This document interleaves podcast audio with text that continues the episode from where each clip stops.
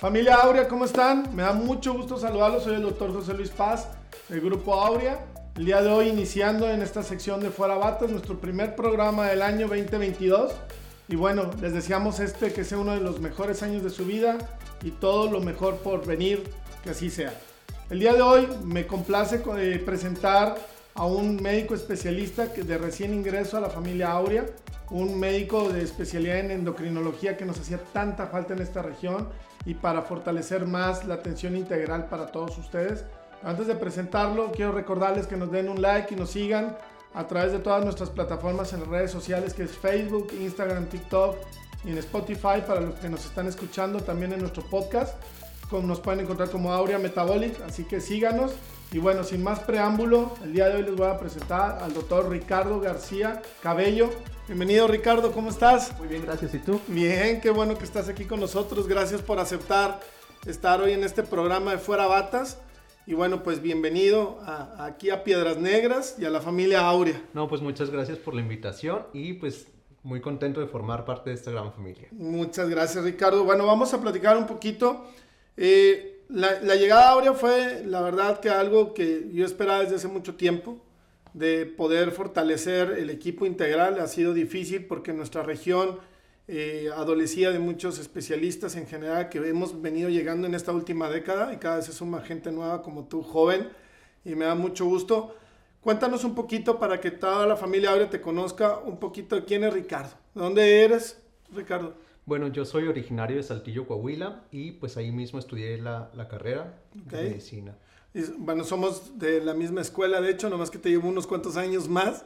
Poquitos. Un, poquito más contemporáneo, la doctora Beatriz, que ya la conocen, nuestra encargada del Departamento de Nutrición, que de hecho ella fue quien me habló de tu trabajo y de tu preparación y de tu perfil, que me gustó mucho. Fue la responsable de que yo esté hoy aquí. fue la que te trajo, casi, casi. Oye, estudiaste medicina en Saltillo, sí. ¿ok?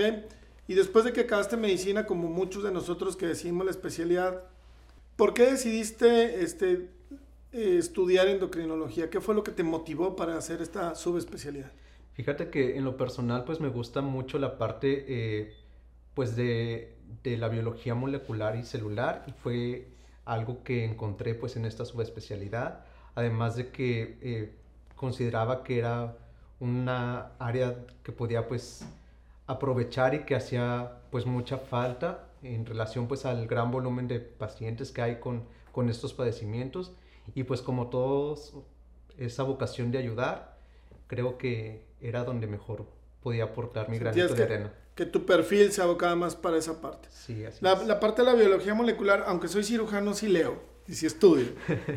es esa parte donde eh, estudiamos a nivel celular y a nivel hormonal todos los transmisores, todo lo, que es el efecto de, pequeñas sustancias a, a, nivel de la célula, que eso viene a desencadenar el metabolismo y la función de nuestro cuerpo. Y esa es una de las cosas principales de los endocrinólogos. Y la verdad lo que dice Ricardo es muy cierto y muy buena visión que tuviste a, esa, a ese inicio de nuestra corta edad como médicos, porque es una vida muy larga, nuestra parte de estudios y preparación que nunca acaba que pensaste en una especialidad que la verdad no hay. Tan así que aquí en nuestra región no hay un endocrinólogo en 500, más de 500 kilómetros a la redonda, así de ese nivel. Incluso en Estados Unidos tienen una deficiencia altísima de especialidades, eh, de especialistas en esta área en particular. Y creo que definitivamente Coahuila es el estado número uno con diabetes a nivel nacional.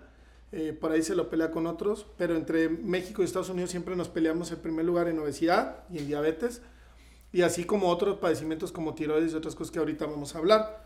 Entonces, pues muy bien pensado, Ricardo. ¿Y en qué parte de Monterrey hiciste endocrino? Pues estuve en la clínica 33 del Seguro Social. Ahí estuve haciendo pues dos años de medicina interna. Sí, es un área de concentración y un hospital muy prestigiado. Yo nada más lo conozco por fuera por ahí me habían propuesto trabajar ahí, pero bendito Dios no, y me vine para acá. Me encanta Monterrey, saludos a toda nuestra gente de Monterrey, todos mis amigos que están por allá y todos los grupos, excelente nivel de, de salud y de medicina que hay en Monterrey. Sin embargo, bueno, pues yo tenía otra visión y me vine para acá, y este, pero sí es uno de los muy, muy buenos hospitales y de los grandes hospitales del IMSS y se trabaja muy padre ahí. ¿Y fue muy pesada hacer endocrino? Fíjate que yo creo que cuando algo te gusta, no es, no es pesado. O sea, sí como toda residencia pues tiene sus altos y sus bajos, pero cuando algo te apasiona pues ahí estás. Durante, digo, todas las especialidades tenemos historias diferentes y, y cirugía es punto de aparte, traumatología, las áreas quirúrgicas suelen ser como más así agresivas y somos medios militares y medios extremos. ¿El ambiente en, endocrino cómo es? Fíjate que en lo personal, o sea, lo que me tocó pues en mi sede en Guadalajara, pues fue un ambiente que, que me gustó en el sentido de que era pues muy formativo, teníamos pues eh, bastante clase y eh, pues el ambiente con los doctores y con los compañeros creo que era pues muy llevadero, era muy, muy agradable, pues una, una familia fuera de casa también. Ok, o sea, siempre había mucho apoyo, tenían buena convivencia y todo. Sí. Entonces, por lo que veo, también estuviste en Guadalajara, o sea, de Monterrey. Sí. Te moviste también a Guadalajara para terminar tu preparación. Sí, así ¿Qué, es. ¿Qué tal te fue allá con los tapatíos? Muy bien también. ¿Qué tal la torta ahogada? Oh, muy buena. Mis favoritas, esas cosas, qué bruto. Oye, y este, dentro del endocrino, de tu formación sobre todo, ahorita todavía quiero quedarme un poquito en ese tema para irte conociendo. Eh, ¿Qué enfermedades se ven durante la formación? Porque hay cosas muy raras que ya ahorita, pues realmente vamos a hablar ahorita tal vez de las enfermedades más comunes dentro de la endocrinología y de lo que vemos aquí ya en conjunto como grupo. Pero en la residencia, pues estamos en hospitales de alta concentración y vemos cada aventura y cada cosa extraña, muy, muy padre. ¿Qué me podrías hablar así de que te acuerdes? de casos o de enfermedades atípicas que, pudiste ver ahí?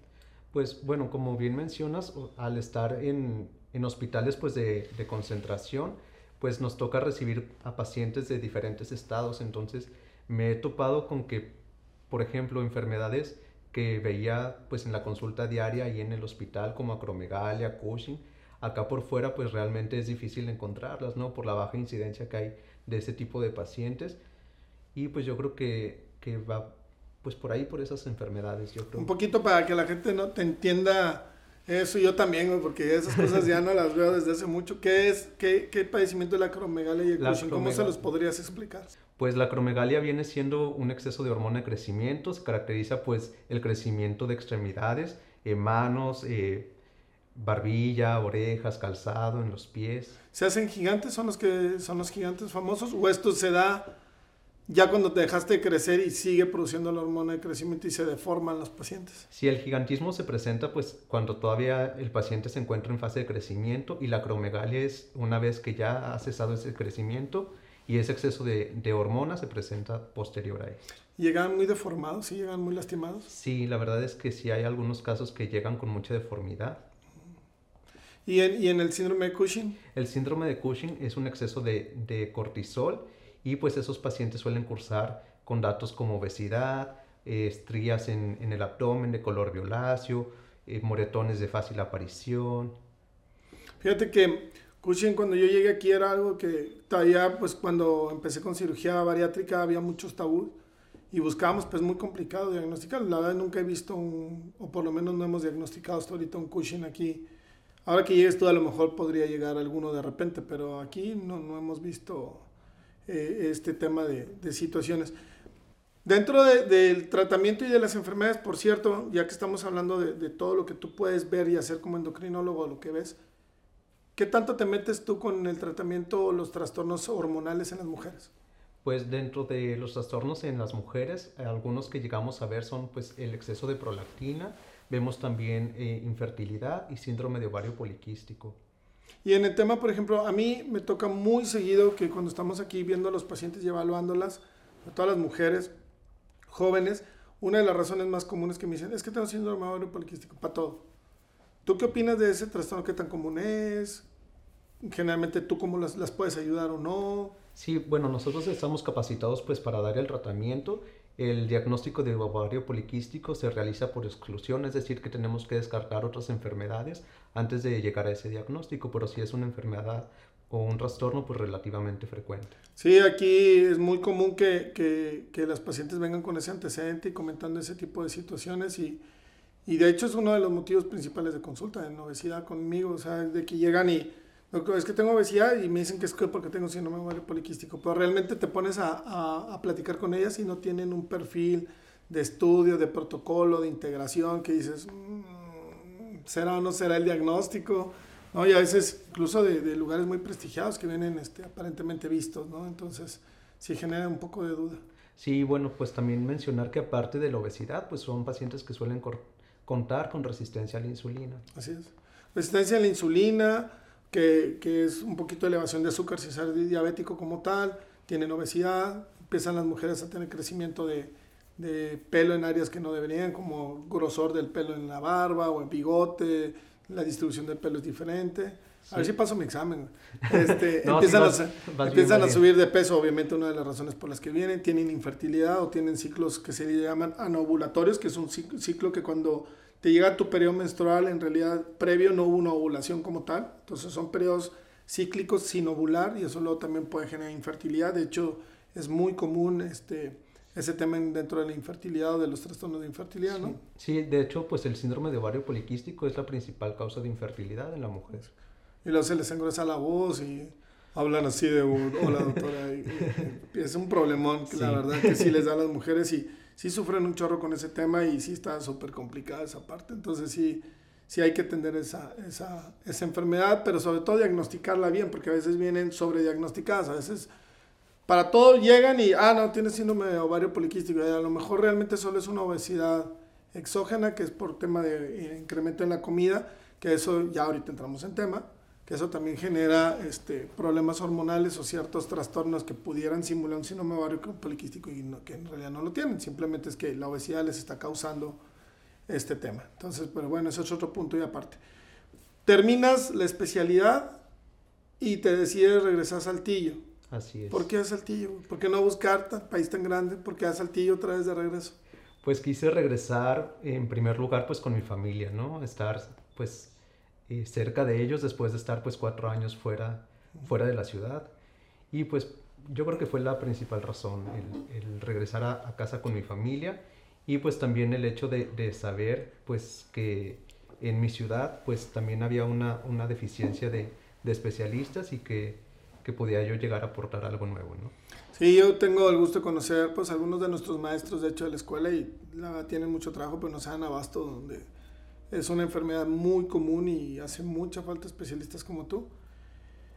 Y bueno, de ahí parte, luego viene esta de que Betty te empieza a contactar porque andamos ávidos de un endocrinólogo y, este, y, y te hace la propuesta de venir a conocer aquí.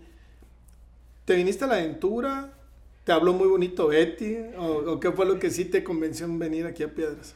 Pues lo que me convenció en parte fue el hecho de formar eh, pues parte de un grupo de especialistas y también el hecho de saber pues eh, que iba a estar en un, en un, lugar donde iba a poder eh, hacer lo que me gusta, el poder apoyar a la gente, el seguir... Creciendo de esa manera o sí, el seguir creciendo y desarrollándome y pues eh, yo creo que básicamente eso, ¿no? El, el, aportar también aquí algo nuevo. ¿Cómo te estás sintiendo ahora que llegaste aquí a la familia Aure y te estás integrando aquí en nuestro centro, que gracias a Dios vamos creciendo todos y, y estamos ahí cada vez con más trabajo, bendito sea Dios?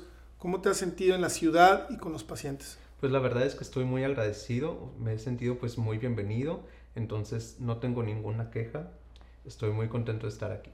Los pacientes que te están llegando, pues obviamente muchos son de, aquí de nosotros, del centro, que necesitan de tu atención, pero también mucha gente que viene directamente a verte y que gracias a Dios está corriendo de boca en boca este, el que ya estás aquí, el que ya hay un endocrinólogo y sobre todo algo que te reconozco mucho es que estás siendo constante, que estás comprometido con estar viniendo con los pacientes.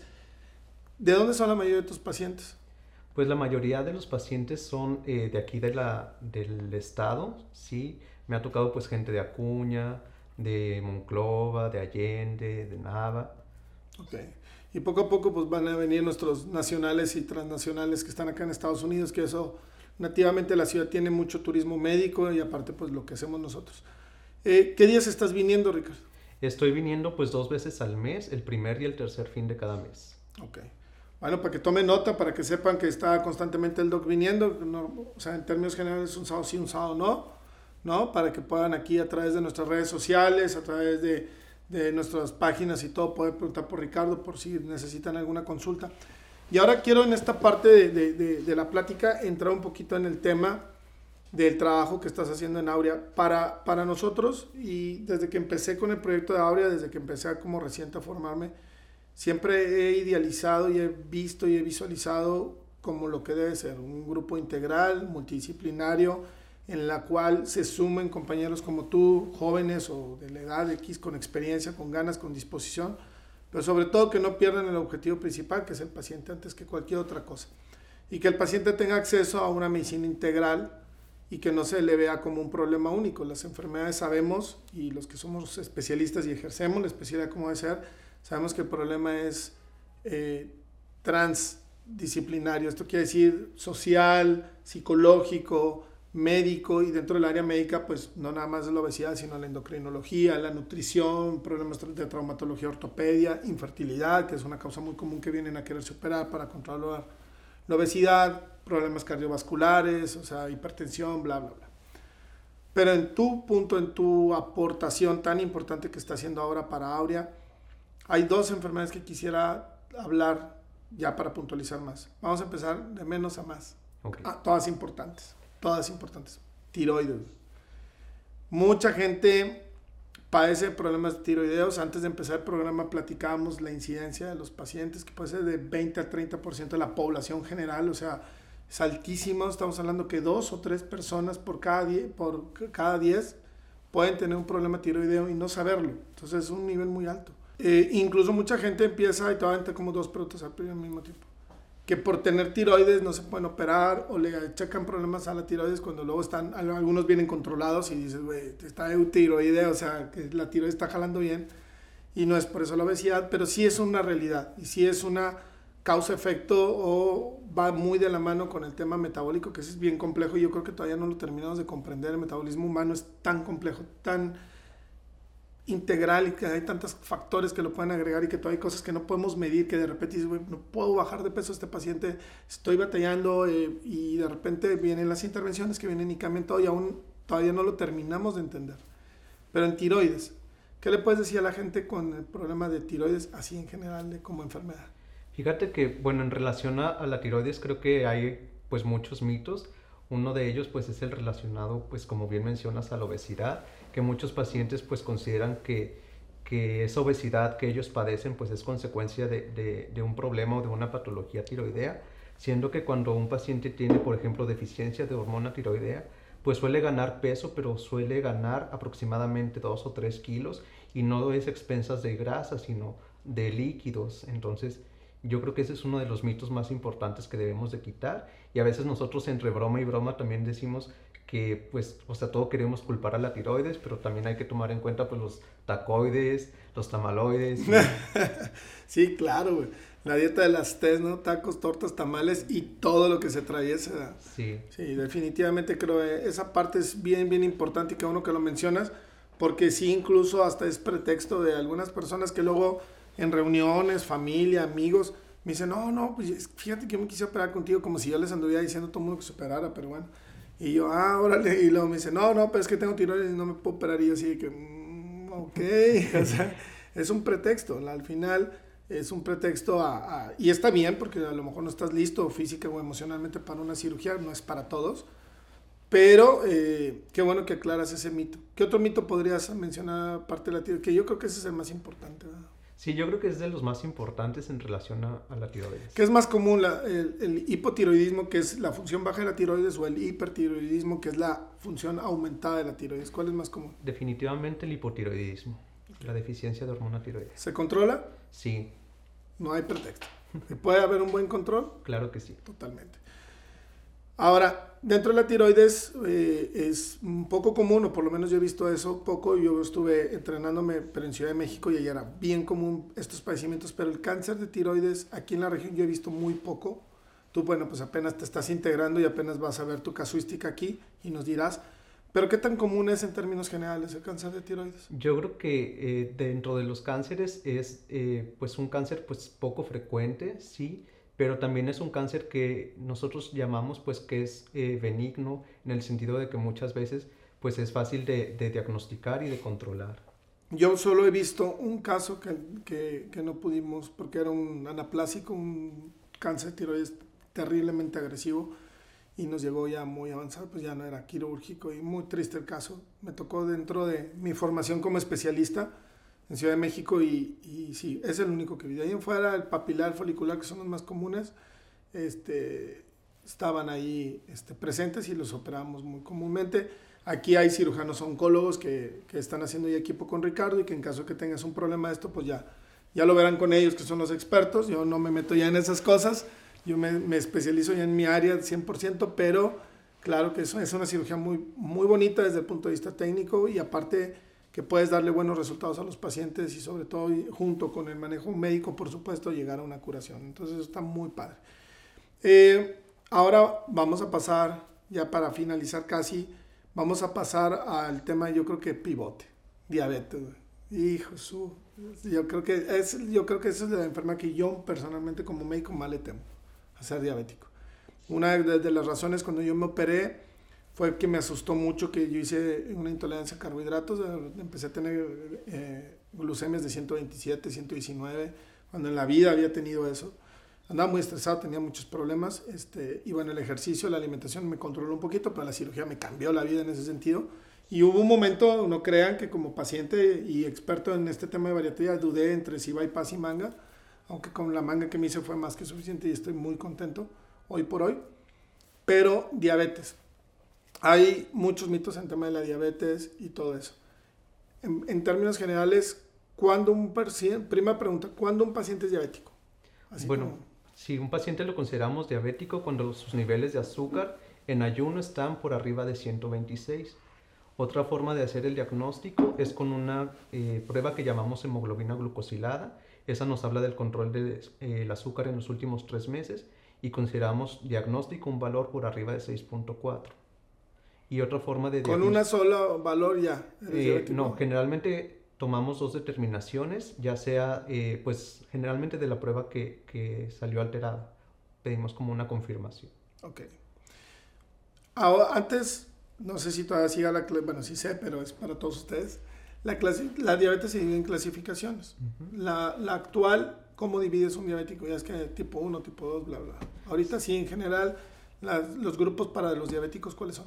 Sí, pues los dividimos en diabetes tipo 1, diabetes tipo 2, diabetes gestacional y otros tipos de diabetes. Son los cuatro grandes grupos. ¿Cuál es la diferencia? Así. Eh, un diabético tipo 1 suele tener una deficiencia total de, de, insulina, es decir, no produce nada. Un paciente que vive con diabetes tipo 2 tiene una deficiencia relativa, pero aparte tiene resistencia a la insulina la diabetes gestacional es la que se diagnostica al momento del embarazo y otros tipos de diabetes incluye, por ejemplo, la asociada a algunas otras enfermedades como fibrosis quística.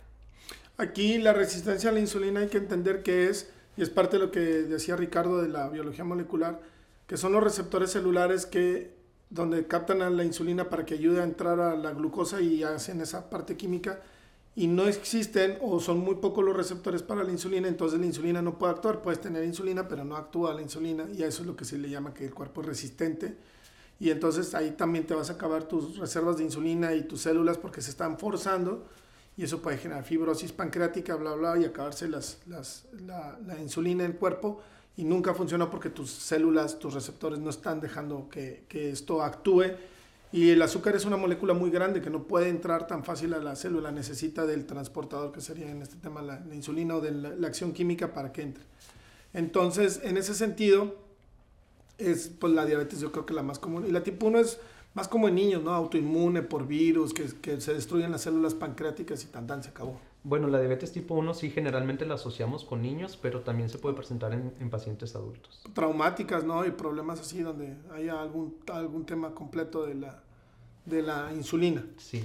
Ahora, un paciente diabético que normalmente se asocia a la obesidad, los tipos 2 que son los más comunes por mucho, que vienen a operarse. Eh, obviamente, pues es como muy relativo que te pregunte qué, qué opinas del, del bypass porque estás en un grupo bariátrico, pero ¿Qué información tú como endocrinólogo le puedes decir a nuestros pacientes que nos están escuchando, a toda la gente que nos está viendo también, en tema de cómo tú ves desde tu punto de vista médico que el bypass mejora un diabético? Bueno, en relación al bypass, nosotros consideramos que se, eh, es una cirugía que llamamos metabólica, en el sentido de que muchas veces se logra pues eh, una remisión de la enfermedad. Nunca hablamos de una cura, sino de una remisión, es decir, el paciente siempre se va a considerar que vive con diabetes, pero puede ser que en ese momento esté en autocontrol. ¿Y la remisión cómo la, cómo la defines?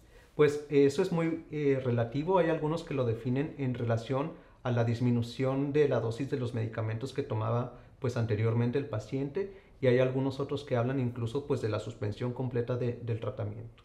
Sí, yo también había, no se han terminado de poner muy de acuerdo los, los contextos, pero definitivamente que hay un control es impresionante en el bypass porque tiene los mecanismos que hemos mencionado antes, que es disminución de la ingesta, por la disminución del tamaño del estómago, disminución de la absorción de azúcares y por la producción de las incretinas, que son las hormonas intestinales que van a ayudar y que tus medicamentos ahorita, gracias a Dios, todavía no lo dan. Si no se me cae el bypass, pero, pero, el día que lo logre la medicina y que están tratando los tratamientos nuevos de, de, simular las incretinas, pero bueno, han dado problemas, no se puede dar a cualquier paciente, se tiene que controlar y ahí es donde el bypass funciona. ¿A quién se lo recomendarías hacerse un bypass? ¿A qué diabéticos se lo recomendarías? Pues yo creo que se lo recomendaría a los pacientes que eh, no han logrado un adecuado control pese al tratamiento actual y que además eh, pues tienen un, importante grado de, obesidad.